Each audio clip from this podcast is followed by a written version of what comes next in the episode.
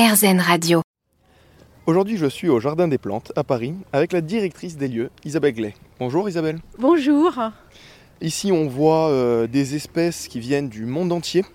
Le Jardin des Plantes, les serres, la ménagerie, le zoo et le muséum d'histoire naturelle. Tout ça, ça appartient au même groupe. Oui, ça appartient au Muséum national d'histoire naturelle, euh, qui est un établissement euh, public français. Ça existe depuis combien de temps? Alors, euh, ça existe depuis euh, 400 ans.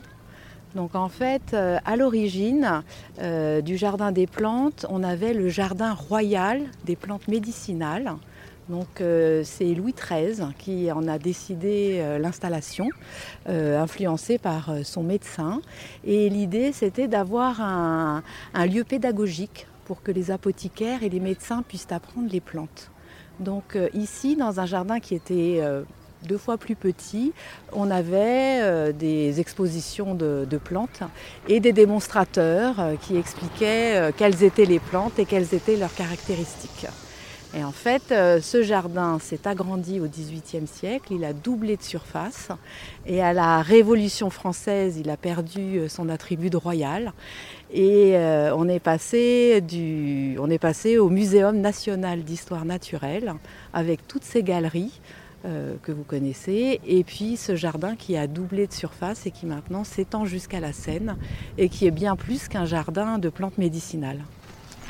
On voulait vous emmener parce que c'est un peu improbable comme endroit. Et euh, déjà, rien que la façon d'y accéder, on va tourner à droite.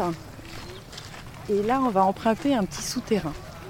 Donc là, on descend dans les souterrains du Jardin des Plantes. Voilà, on descend dans les souterrains du Jardin des Plantes et sous nos pieds, il y a des rails. Et euh, sur ces rails circulaient des wagonnets qui euh, conduisaient à ce qu'on appelait le Jardin des Couches, qui était un jardin d'acclimatation des plantes exotiques. Parce qu'au 19e, 18e siècle, c'était vraiment le, le lieu de l'acclimatation. Et euh, à cet emplacement du Jardin des Couches, et euh, aussi il y a la, une ancienne fosse aux ours, a été installé le jardin alpin. Donc vous voyez là, changement d'ambiance. On est euh, au milieu des Alpes là du coup. Voilà, pas que, on est au milieu des montagnes des six continents. Donc en fait, ça invite le, visiteur à une promenade dans l'Himalaya, dans la chaîne du Caucase, dans les Balkans, dans les Alpes, dans les Pyrénées. Et là, on peut découvrir toute la flore euh, de ces régions. En fait, on dit le jardin des plantes, mais en réalité, c'est sept jardins dans un jardin. Donc il y a une grande pièce centrale qui est la perspective, que la plupart des gens connaissent, avec euh, des carrés, des plantes ornementales.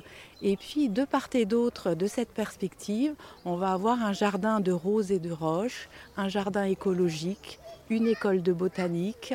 Ici, on a le jardin alpin. On a aussi un jardin ethnobotanique. Donc, euh, ce sont toutes les plantes utiles à l'homme, soit pour faire de la teinture, soit pour manger, soit pour construire. Donc, une grande variété de jardins dans un jardin. Alors, ce qui est très intéressant et ce que peu de personnes savent, c'est que ici, avec la diversité, on est sur des milliers d'espèces différentes de plantes au Jardin des, Plantes à Paris. Ce qu'on a tendance à oublier, c'est que c'est avant tout un centre de recherche, c'est vraiment un centre de recherche scientifique ici. Oui, exactement. C'est un, endroit qui, qui allie euh, l'émerveillement, la connaissance et la recherche. Donc euh, on a des chercheurs, justement, je parlais tout à l'heure de l'ethnobotanique, en ethnobotanique, on a des chercheurs en écologie et le, le Jardin des plantes fait partie de leur terrain euh, d'application, leur terrain de jeu, leur terrain d'expérimentation. Et toutes ces informations sont à retrouver sur le site internet du Muséum d'histoire naturelle. Merci beaucoup Isabelle Glay. Merci à vous.